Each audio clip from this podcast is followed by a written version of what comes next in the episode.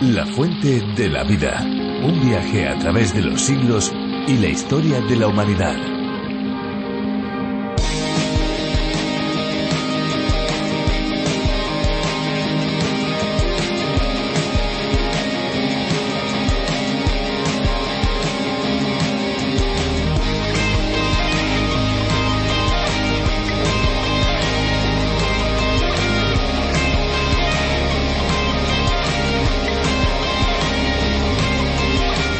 El agua de rosas es rica en vitamina B y E, por lo que es uno de los mejores tónicos naturales para la piel, dejándola suave y muy hidratada.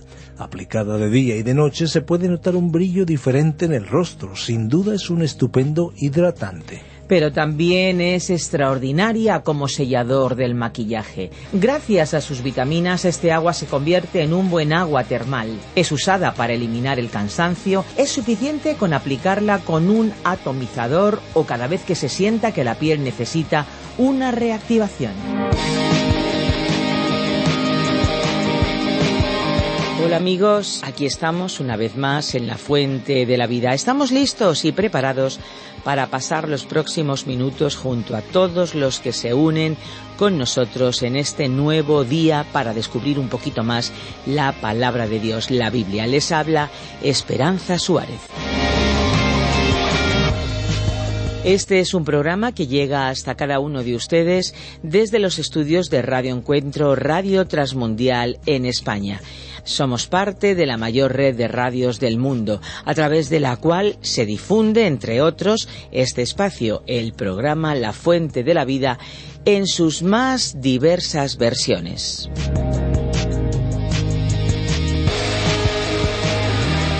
Damos gracias por todos aquellos que se ponen en contacto con nosotros, que nos oyen desde otros lugares, desde otros países, desde otros continentes.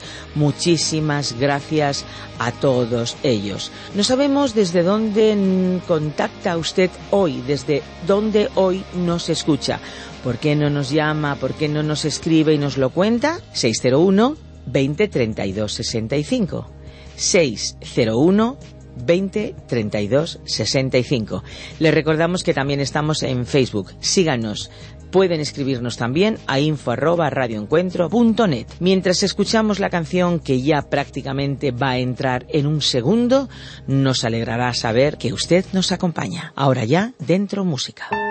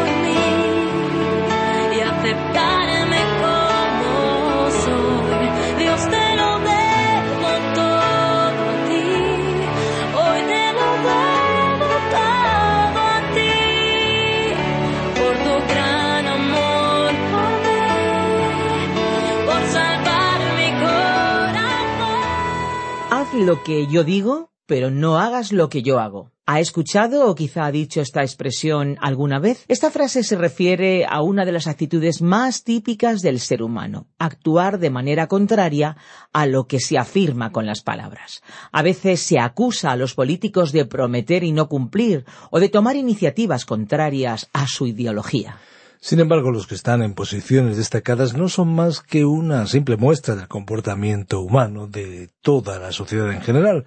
Esta actitud inconsistente o incoherente también se da en el ámbito espiritual, debemos reconocerlo, cuando alguien dice tener puesta su esperanza en Dios, pero no actúa en consecuencia.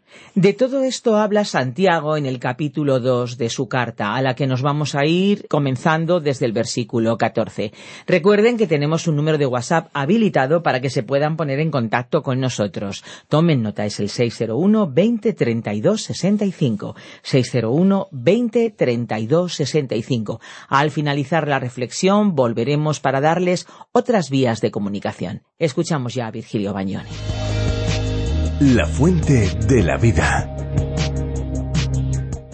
Nuestro estudio bíblico de hoy se encuentra en la epístola del apóstol Santiago, capítulo 2, desde el versículo 14 hasta el 26.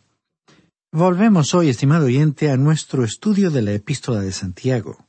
En nuestro programa anterior tratamos el tema de que Dios prueba la fe por nuestra actitud y acciones respecto a las personas. En realidad lo que observamos fue un contraste entre el rico y el pobre, pero la discriminación también puede hacerse hoy por motivos raciales, así como por diferencias de credo o de denominación de una iglesia. Todos nosotros estamos en un mismo nivel ante Dios como pecadores y tenemos que venir a Él sobre esa base. Ahora llegamos a un nuevo párrafo en este capítulo que hemos titulado Dios prueba la fe por las buenas obras. Desde el versículo 14 hasta el 26, Santiago mostró que Dios prueba la fe por las obras buenas. Hay quienes dicen que lo que tenemos en esta sección es una contradicción con los escritos de Pablo, porque el apóstol Pablo explicó con mucha claridad que la fe sola puede salvarnos. Tenemos esa clara afirmación en su carta a los Gálatas capítulo 2 versículo 16 donde dijo sabiendo que el hombre no es justificado por las obras de la ley, sino por la fe de Jesucristo, nosotros también hemos creído en Jesucristo para ser justificados por la fe de Cristo y no por las obras de la ley, por cuanto por las obras de la ley nadie será justificado. Hemos dividido esta sección de la siguiente manera. Primero, la interpretación de la fe. Versículo 14. Segundo, la identificación de la fe, versículos 15 al 20. Y tercero, la ilustración de la fe, versículos 21 al 26. En primer lugar, veamos la interpretación de la fe. Cuando entendamos la definición de la fe tal como la usaron los apóstoles Pablo y Santiago en el contexto de sus escritos, podemos comprobar que ellos estuvieron perfectamente de acuerdo y que estaban considerando el mismo tema desde diferentes puntos de vista. El apóstol Pablo dijo que un individuo no era salvo por las obras o acciones de la ley. En Romanos capítulo 3 versículo 28 él escribió, Concluimos pues que el hombre es justificado por la fe sin las obras de la ley. En la carta a los Gálatas, como ya hemos observado, Pablo dijo que el hombre no era justificado por las obras de la ley, sino por la fe en Jesucristo. Entonces, ¿cómo podemos reconciliar lo que dijeron los apóstoles Pablo y Santiago? Alguien dijo, Pablo y Santiago no estaban cara a cara luchando el uno contra el otro, sino de espaldas, luchando contra enemigos opuestos. En aquellos días había quienes estaban diciendo que uno tenía que realizar las obras de la ley, es decir, de la ley de Moisés, y que uno tenía que venir a la ley para ser salvo. Y Pablo respondió a esa afirmación diciendo que las obras de la ley no salvarían a nadie, porque sólo la fe en Jesucristo podía salvar a una persona. Tanto Pablo como Santiago estaban defendiendo la ciudadela de la fe. Para entender esta verdad, necesitamos entender el uso de la terminología de ellos. Pablo dijo que la fe que salvaba, la fe que era real y genuina, transformaría la vida de una persona. El apóstol dijo de sí mismo en la carta a los Filipenses capítulo 3 versículo 7, pero cuántas cosas eran para mí ganancia, las he estimado como pérdida por amor de Cristo. Cuando él vino a Cristo en su vida tuvo lugar una verdadera revolución. En su primera carta a los Corintios, capítulo quince, versículos uno y dos, Pablo escribió Además os declaro, hermanos, el Evangelio que os he predicado, el cual recibisteis, en el cual también perseveráis por el cual asimismo, si retenéis la palabra que os he predicado, sois salvos si no creísteis en vano. Es decir, a menos que hayáis tenido simplemente una fe vacía. Ahora leamos lo que el apóstol Santiago tuvo que decir. Leamos el versículo catorce de este segundo capítulo de la carta de Santiago. Leamos el versículo catorce de este segundo capítulo. Hermanos míos, ¿de qué aprovechará si alguno dice que tiene fe y no tiene obras? ¿Podrá la fe salvarlo? Santiago no estaba hablando de las obras de la ley, él simplemente dijo que la fe que salva a la persona producirá obras, obras de fe. La fe de la cual estaba hablando Santiago aquí era la fe profesante, es decir, todo aquello que era falso, fingido o una mera imitación. El apóstol Pablo se refirió a la misma idea cuando dijo en su primera carta a los Corintios capítulo quince versículos uno y dos Si no creísteis en vano. Y Pablo también escribió en su segunda carta a los Corintios capítulo trece versículo cinco Examinaos a vosotros mismos para ver si estáis en la fe. Creemos que uno de los graves peligros que tienen que enfrentar los predicadores del Evangelio es que les gusta ver que la gente se convierta y están dispuestos a aceptar un sí de alguna persona que diga sí, yo confiaré en Jesús. Sin embargo, esa afirmación podría ser una inclinación concesiva de la cabeza, condescendiente o simplemente cortés. Hoy en día es muy fácil confundir o interpretar mal las reacciones de las personas y en general hay poca sinceridad. Hay una historia breve y ficticia que cuenta que el diablo estaba manteniendo una reunión de trabajo con los demonios para decidir cómo convencer a los seres humanos de que Dios no existía. Teniendo en cuenta que ellos mismos creían en su existencia, se estaban preguntando cómo lograr su meta. Un demonio sugirió que le dijeran a la gente que Jesucristo en realidad nunca había existido y que los hombres no debían creer en esa ficción. Otro demonio sugirió que convencieran a los hombres de que la muerte era el final de todas las cosas y que no era necesario preocuparse por la vida después de la muerte.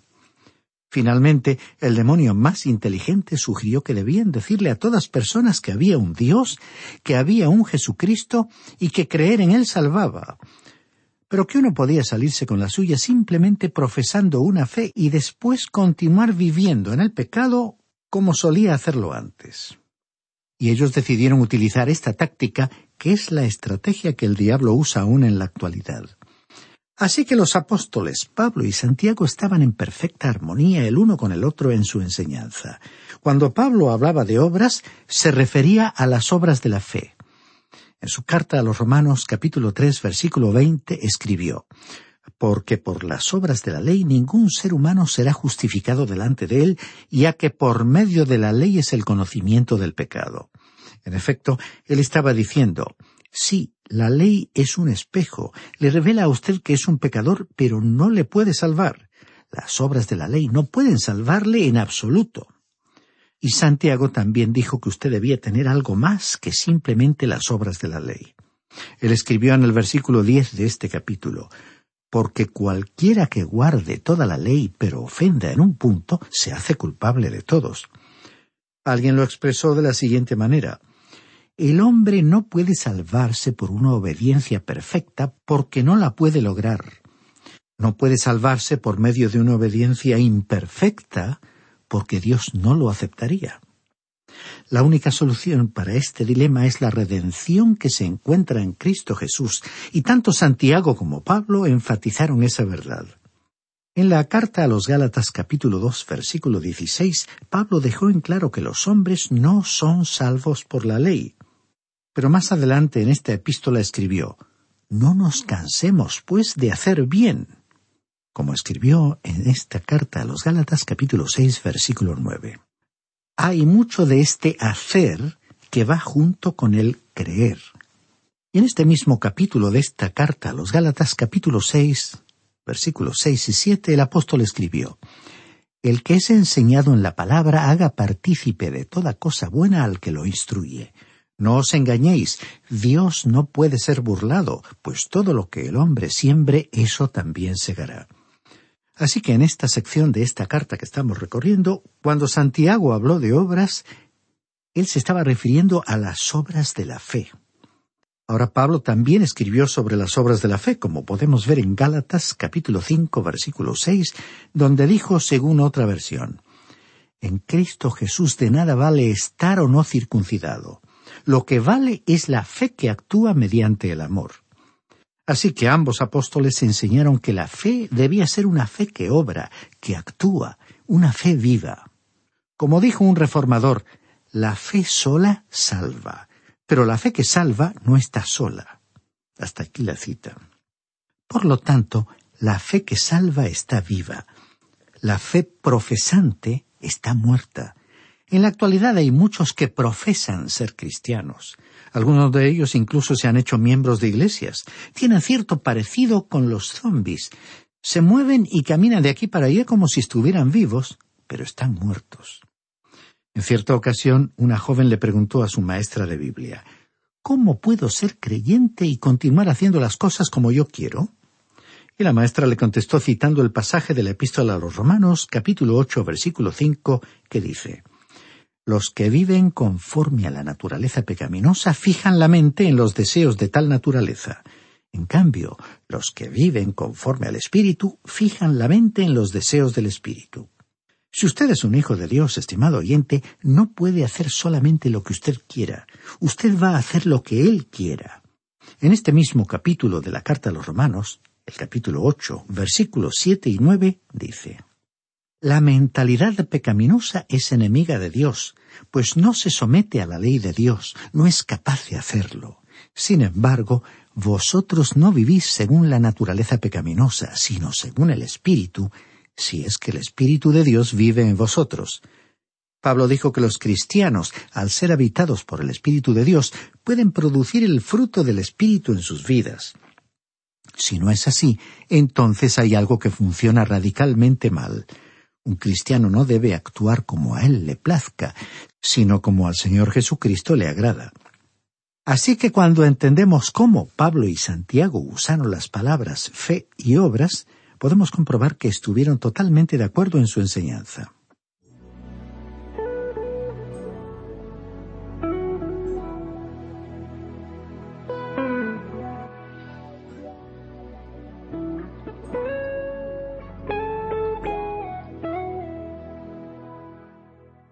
En segundo lugar, Santiago se dispuso a tratar el tema de la identificación de la fe, en los versículos 15 al 20. La fe que salva puede ser reconocida e identificada por ciertas señales. Hay una verificación de la fe genuina. Y Santiago nos dejó una ilustración práctica. Leamos los versículos 15 y 16 de este segundo capítulo. Y si un hermano o una hermana están desnudos y tienen necesidad del mantenimiento de cada día, y alguno de vosotros les dice, Id en paz, calentaos y saciaos, pero no les dais las cosas que son necesarias para el cuerpo, ¿de qué aprovecha?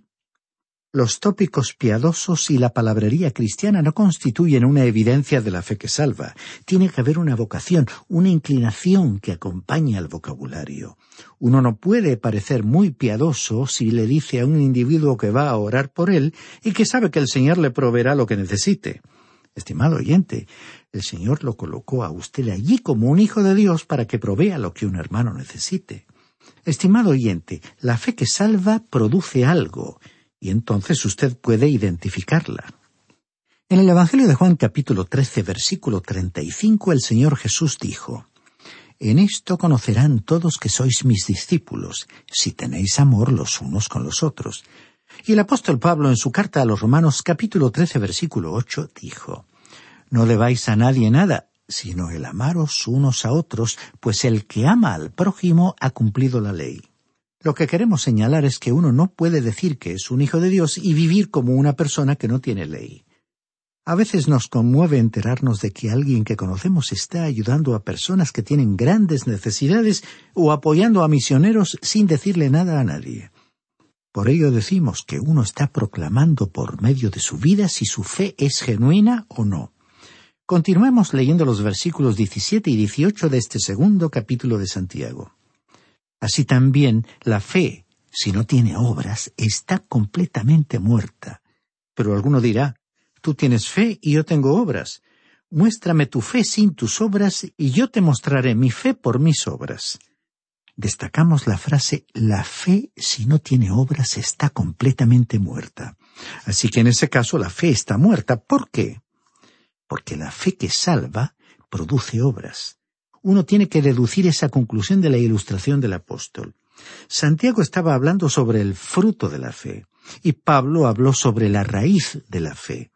Estos son los énfasis particulares de cada apóstol, pero ambos afirmaron que la fe sola salvaba. Ahora Pablo también dijo que la fe iba a producir fruto. En su carta a los Gálatas capítulo 5 versículo 29 dijo, El fruto del Espíritu es amor, gozo, paz. Y el Señor Jesús dijo en el Evangelio de Juan capítulo 15 versículo 15, Yo soy la vid, vosotros los pámpanos. El que permanece en mí y yo en él, éste lleva mucho fruto. Así que es la fe la que salva, pero la fe que salva produce algo. Y el versículo 19 añade, Tú crees que Dios es uno. Bien haces. También los demonios creen y tiemblan. Es decir, que la palabrería, la verborrea, no es una evidencia de una fe que salva, porque hasta los demonios creen. Y dice el versículo veinte de este segundo capítulo, pero ¿quieres saber, hombre vano, que la fe sin obras está muerta? La fe sin el fruto de la fe la hace vacía y vana en lo que concierne al mundo. En tercer lugar, vemos que a continuación Santiago procedió a presentar la ilustración de la fe. En realidad serán dos ilustraciones, en los versículos 21 al 26. Leamos los versículos 21 al 24. ¿No fue justificado por las obras a Abraham nuestro padre cuando ofreció a su hijo Isaac sobre el altar? ¿No ves que la fe actuó juntamente con sus obras y que la fe se perfeccionó por las obras? Y se cumplió la escritura que dice, Abraham creyó a Dios y le fue contado por justicia, y fue llamado amigo de Dios. Vosotros veis, pues, que el hombre es justificado por las obras y no solamente por la fe. El apóstol Pablo dijo en su carta a los Romanos capítulo cuatro versículo tres que Abraham fue justificado por la fe. Y el libro del Génesis capítulo quince versículo seis y en el capítulo veintidós versículos uno al catorce dijo que él fue justificado por la fe. ¿Fue Abraham justificado cuando ofreció a su hijo Isaac? La cuestión es, ¿ofreció a su hijo Isaac? Y la respuesta es no, no lo hizo. Entonces, ¿cuál fue la obra de fe de Abraham? ¿Cómo lo salvaron las obras? Bueno, su fe le hizo levantar el cuchillo para hacer algo que él creyó que Dios nunca le pediría que hiciera. Pero ya que Dios se lo había pedido, él estuvo dispuesto a hacerlo. Él creyó que Dios levantaría a Isaac de los muertos. Abraham nunca ofreció realmente a Isaac, porque Dios proveyó un sustituto, pero lo habría hecho si Dios no lo hubiera detenido.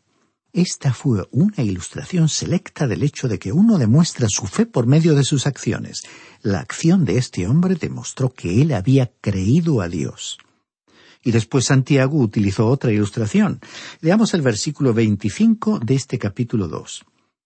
Asimismo, Raab, la ramera, ¿no fue acaso justificada por obras cuando recibió a los mensajeros y los envió por otro camino? ¿Cómo fue Raab juzgada por obras? Al principio de la conquista de Canaán, ella recibió a los espías israelitas enviados por Josué y los escondió de su propio pueblo y después les explicó cómo escapar sin ser detectados, como podemos leer en el libro de Josué capítulo 2. Aquella mujer que vivía en la ciudad de Jericó arriesgó su vida dando la espalda a su antigua vida y a su pueblo. Lo que para ella era ganancia se convirtió en una pérdida. Ella no se limitó a enviar mensajes de apoyo al ejército que se acercaba diciéndoles que oraría por ellos, sino que se dijo yo voy a hacer algo. voy a esconder a estos espías porque creo que Dios les va a entregar esta tierra. Nosotros hemos estado escuchando noticias sobre ellos por cuarenta años y yo creo en Dios. Estimado oyente, ella creyó a Dios y se implicó activamente en lo que estaba ocurriendo. Ella fue justificada ante Dios por su fe, y el escritor de la epístola a los Hebreos en el capítulo once, versículo treinta y uno, dijo de ella Por la fe Rahab la ramera no pereció juntamente con los desobedientes, porque recibió a los espías en paz. Sin embargo, ante su propio pueblo y ante los israelitas, fue justificada por las obras. Hace algún tiempo un señor fue a un vivero de plantas y compró la raíz de un árbol. La habían marcado como un ciruelo, ni siquiera alcanzaba el tamaño de un palo de escoba y no parecía tener más vida que dicho palo. Se le dijo al comprador que lo colocara en la tierra de cierta manera y así lo hizo. Lo observó cuidadosamente y en la siguiente primavera le comenzaron a salir hojas. A los tres años ya había flores en él y después apareció el fruto. Y por supuesto eran ciruelas. Es que la raíz de aquel árbol era una raíz de un ciruelo. La fe es la raíz y la raíz produce la clase de fruto al cual pertenece la raíz. Si usted, estimado oyente, tiene una fe viva, entonces va a haber fruto en su vida. El apóstol Pablo dijo, examinaos a vosotros mismos para ver si estáis en la fe. Probaos a vosotros mismos. Como podemos leer en su segunda carta a los Corintios capítulo 13 versículo 5. Y Santiago continuó diciendo en el versículo 26, Así como el cuerpo sin espíritu está muerto, también la fe sin obras está muerta. La fe sin obras es como un cuerpo muerto en una morgue. Santiago lo dijo y Pablo también lo afirmó, y nosotros creemos lo que ambos dijeron porque nos lo estaban declarando como la palabra de Dios.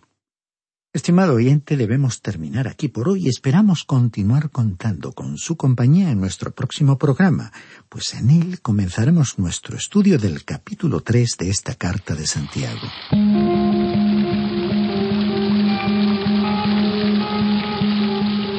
Queridos amigos, ahora ya toca despedirnos y esperamos volver a encontrarles con nosotros aquí en el próximo programa de La Fuente de la Vida. Si no pudieran acompañarnos por la señal de radio, les recordamos que también el programa de hoy y todos los anteriores están disponibles en nuestra web lafuentedelavida.com o bien en la aplicación La Fuente de la Vida que también se puede encontrar con el nombre a través de la Biblia.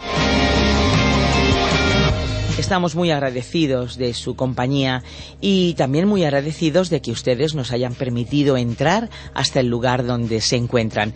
Recuerden que pueden compartir el programa a través de las redes sociales porque estamos tanto en Facebook como en Instagram. Y por supuesto también ponemos a su disposición nuestros teléfonos. Son el 91 422 05 24 y el 601 20 32 65. Recuerden que si nos llaman desde fuera de España deben pulsar el prefijo más 34. Tomen nota una vez más 91 422 05 24 y 601 203 265. Estaremos aquí para disfrutar de un nuevo espacio de la Fuente de la Vida y recordarles que esta fuente no es una fuente cualquiera, es una fuente de agua viva que nunca se agota. Beba de ella.